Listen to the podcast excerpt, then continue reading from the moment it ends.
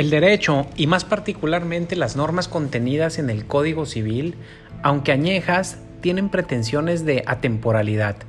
Salvo algunas particularidades, el llamado derecho común está pensado para ordenar de manera civilizada la conducta social, sobre la base del modelo del legislador racional, que implica que todo está previsto y no hay lagunas, y por ende todos los asuntos deben resolverse, encontramos soluciones que se antojan casi de sentido común.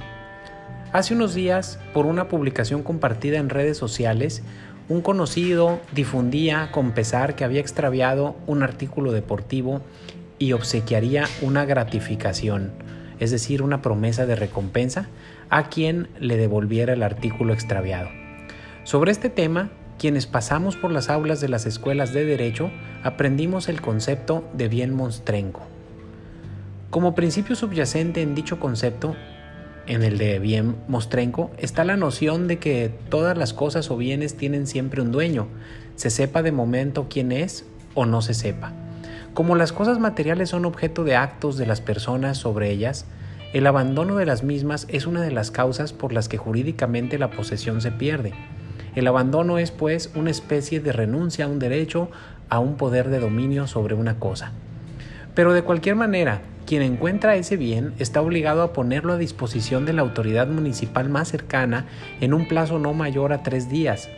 Esta autoridad administrativa debe tener en resguardo el bien y proceder a su tasación y depósito. La autoridad debe fijar anuncios en los sitios públicos en la cabecera municipal.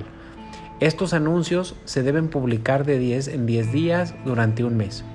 Transcurrido dicho periodo, la autoridad podrá rematar por falta de reclamación y por abandono el bien de que se trate.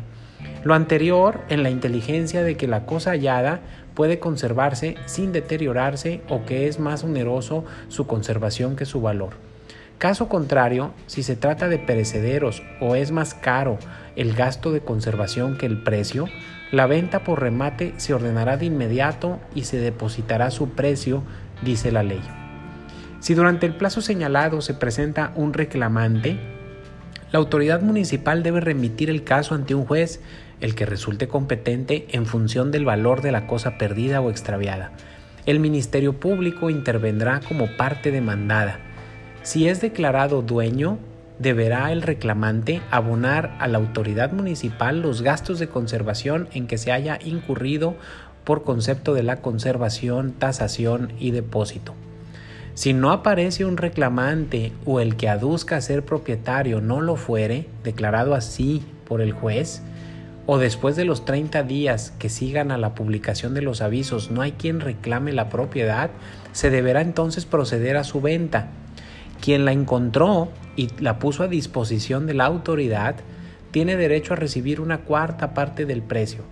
El remanente se destinará por disposición de la ley a una institución de beneficencia.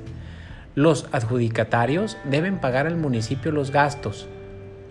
Como sabemos, pues, el silencio, obscuridad o insuficiencia de la ley no autoriza a los jueces o tribunales para dejar de resolver una controversia. En el caso de los bienes mostrencos, tenemos una regulación bastante clara y suficiente. Es útil que la sociedad sepa que apoderarse de bienes que se hallen en esas circunstancias no solo no es lo debido, sino que es ilícito, con repercusiones inclusive en el orden penal. Apoderarse de un bien que no pertenece, sin título, causa ni autorización de quien legítimamente puede darla, puede ser un robo. ¿Cumplirán los ciudadanos con esos deberes y las autoridades con los suyos? ¿O, por el contrario, se surte el refrán que dice, así anda este mundo loco, llorando unos para que rían otros?